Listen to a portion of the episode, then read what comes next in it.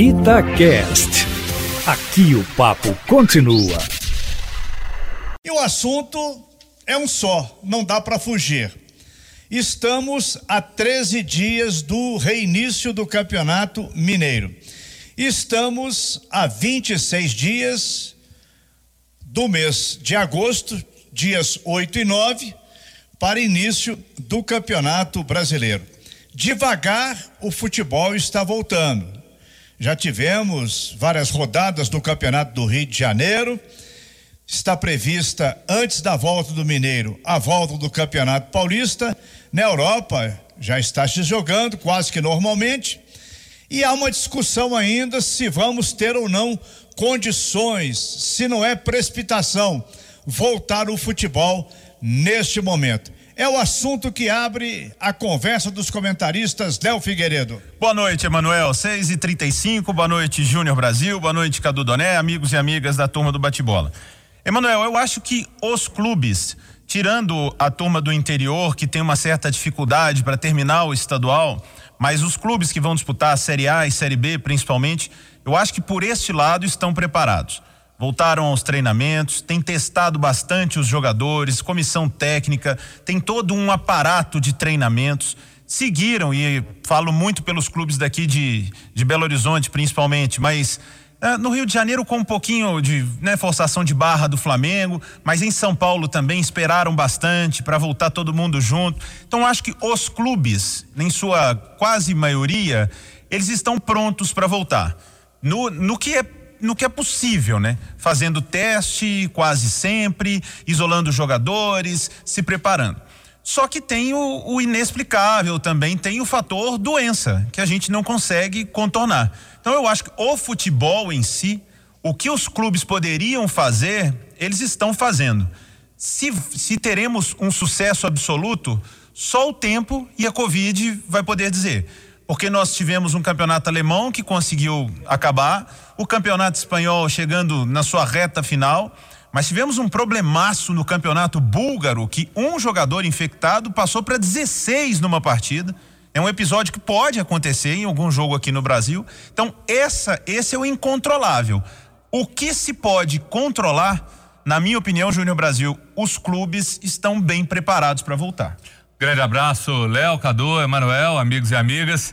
É, você falou e falou colocações muito equilibradas dentro daquilo que é o controle. Está sendo feito tudo que tem que ser feito e tem que ter o cumprimento desse protocolo. E acho que se não começar em algum momento, por mais que a gente possa até falar, o momento não é favorável, mas assim, as circunstâncias pelo menos elas são minimizadas. Quando você tem protocolos tão seguros, bem elaborados, você não tem a presença do torcedor. O que assusta no meio de tudo isso, no nosso Brasil, aqui em BH, fora daqui, é a irresponsabilidade de centenas de pessoas que fazem baile funk, centenas de pessoas reunidas, o pau cantando, quebrando, todo mundo sem máscara, festa, como se tivesse no mundo de Alice, tudo lindo e maravilhoso, sem um menor pudor, sem um menor protocolo, sem um menor respeito com, as, com aqueles que não estão lá, porque se você se contamina num ambiente desse, você leva o vírus para sua casa, para sua mãe, para sua avó, seu avô. Agora, dentro do que o futebol e dentro das pessoas que tem feito com tamanho zelo, pelo menos é o que passam para gente, é, eu acho que vale fazer essa aposta. E outra questão que você abordou, você abordou bem. Obrigado. Olha, nada impede de acontecer isso, o imponderável, tá? De você pegar um, o cara num momento de distração, é, pegou a mão no olho, colocou no, o dedo ali na botoeira do elevador e por aí vai. E de repente, jogador contaminar, isso é natural num momento de pandemia, nas nossas vidas, na vida do jogador e da família. Agora, o jogo, a gente está vendo que existe uma coisa, um protocolo e não foi feito ao nada. Foi muito bem elaborado. Isso traz uma certa confiança ante um momento tão ruim, mas volto a falar, o que não dá para aceitar é baile funk e tantas outras coisas que estão acontecendo para algumas pessoas que acham que está tudo lindo e maravilhoso. Ô, Cadu Doné, eu vou trazer aqui uma notícia até para você poder comentar e aliar na sua opinião. Olha só. Seis dias depois de ser retomado, o Campeonato Catarinense foi suspenso por pelo menos duas semanas. E a decisão é do governo de Santa Catarina. Os casos da Covid-19 diagnosticados em jogadores e membros da comissão técnica dos clubes nos últimos dias pesaram para essa suspensão. Amanhã vai haver uma nova reunião virtual entre médicos dos clubes e a Secretaria Estadual de Saúde. Vai ser debatida a elaboração de um novo protocolo médico para viabilizar a retomada. Ou seja, o pior dos mundos aconteceu em Santa Catarina. Se prepararam, voltaram, mas mesmo assim jogadores pegaram parou o campeonato de novo. Boa noite, Cadu. Boa noite, Léo. Um abraço, Júnior Brasil, Emanuel Carneiro, ouvintes da turma do bate-bola. A gente nem combinou, mas a gente está em sintonia, Léo, porque você deu um exemplo é, bem importante para sinalizar uma coisa que eu ressaltaria. Eu até não citaria esse exemplo, mas ressaltaria algo que ele, digamos, uh, que ele mostra muito de, de forma escancarada eu não é que eu sou contra ou a favor a volta. Eu acho que mais do que isso, vou repetir como um mantra aqui é, nesses debates que a gente tem tido. Mais do que o lado ideológico, do que ser extremista para um lado ou para outro, a gente tem que ver como a volta vai ser feita. Eu acho que no mundo do futebol, pela estrutura dos times grandes, considerando, lembremos que os jogos vão ser sem público, eu acho que é possível sim você criar um ambiente, uma espécie de bolha, um mundo paralelo, um tipo de redoma em que os jogadores tenham mais uh, segurança, em que a volta seja possível. Mas por que, que eu digo que o seu exemplo é, embasa muito uma preocupação que eu tenho que eu queria compartilhar? Eu não tenho a menor segurança de que isso vai acontecer em boa parte dos estaduais do Brasil de que esse cuidado com a volta vai ser realizado com o esmero devido. Aqui não estou falando de Minas, estou falando de estaduais em geral. Principalmente por quê? Porque estaduais são formados, em sua grande maioria, por times pequenos. E por times que, por mais que estejam bem intencionados, não têm essa estrutura que a gente relaciona ao futebol por causa do imaginário que a gente tem que é ligado aos times grandes, mas que não é verdadeira para 90 e tantos por cento dos casos. E a grana? Exatamente, não tem a grana, não tem o corpo médico, não fizeram testes da forma correta, na quantidade correta, não porque não querem, não porque são mais descuidados, mas porque às vezes não tem a estrutura, porque ficaram nessa indefinição se teriam os próprios elencos. Uhum. Os jogadores não sabiam se iam continuar. Então, além do exemplo que você deu, um que eu sempre tenho utilizado é o seguinte: no jogo entre Fluminense e Volta Redonda, três jogadores do Volta Redonda saíram da concentração na mesa do almoço para o jogo contra o Fluminense. Aí tem gente que, de forma mais imediatista e mais simplória, acha que foi um sucesso do protocolo, porque foi detectado que esses três estavam com corona e que eles saíram antes do jogo. Cara, se for para sair horas antes do jogo tendo convivido com os caras que realmente vão jogar, é o dia anterior todo, horas antes, né? horas antes, toda semana, não traz segurança. É, um, um desses três pode ter passado para algum outro que jogou com o Fluminense e contaminar o time do Fluminense inteiro. Né? A gente já sabe que não aconteceu, porque a vida seguiu aí, o Fluminense continuou jogando e ontem, inclusive, mereceu ganhar do Flamengo. E perdeu. É, mas essa é uma preocupação que eu tenho, sobretudo com os estaduais, menos com o Campeonato Brasileiro. Porque eu acho que no Campeonato Brasileiro. Também a estrutura não, é melhor. É, né? não dá para ter 100% de segurança também, é. não. Mas é, acho que a maioria dos times já tem feito testes paulatinos, recorrentes, toda semana, né? A gente vê, a gente viu esses dias o Cláudio dando noticiário do Atlético falando, olha, já é a sétima semana de treino do Atlético. Toda semana o Atlético testa. E nessas sete semanas, só o Casares deu positivo. Eu acho que a volta deveria acontecer assim, com esses testes planejados e recorrentes. E eu tenho medo de que no Mineiro, Coimbra tenha conseguido fazer isso corretamente. Os três grandes que a gente conhece. O Tupinambás, que não queria Tupinambás, nem voltar para o campeonato, né? Exatamente. E mais um outro time, mas que vários outros não tenham conseguido é, caprichar tanto uhum. nesse cuidado. Aí fica o ponto de interrogação, fica pode ser o chato da roda, né? mas é, eu prefiro falar antes do que ser o profeta do acontecido. É, eu não vejo em boa parte dos times que compõem os regionais do Brasil a estrutura para ter cuidado do Corona em larga escala, porque são grandes elencos, nessa fase de preparação. Atlético, Cruzeiro e América, sim, tenho certeza que fizeram um bom trabalho. Mais um outro time também. Mas todos. Cadu, não sei não, Léo. E a gente tem que acrescentar ainda um outro detalhe que vai além do Corona. Equipes que foram desfeitas e vão voltar numa condição muito, muito aquém daquilo até que apresentaram anteriormente. Isso nós não podemos esquecer a desigualdade criada pela própria doença. É, Emanuel, e a sua opinião? Estão prontos ou não para voltar? Bom, vocês anteciparam e isso tem que ser repetido toda hora que voltando o futebol tem que haver segurança para os jogadores, que os testes sejam feitos com antecedência razoável e que os médicos que comandam as equipes de Minas Gerais, vamos destacar aqui os três médicos de Atlético América, Cruzeiro, que são de alta competência e que não vão deixar o clube fazer bobagem colocando um jogador que está com possível coronavírus, está tossindo, está isso, ser colocado em campo. Agora, usando até o exemplo do Rio de Janeiro, não aconteceu nada de anormal.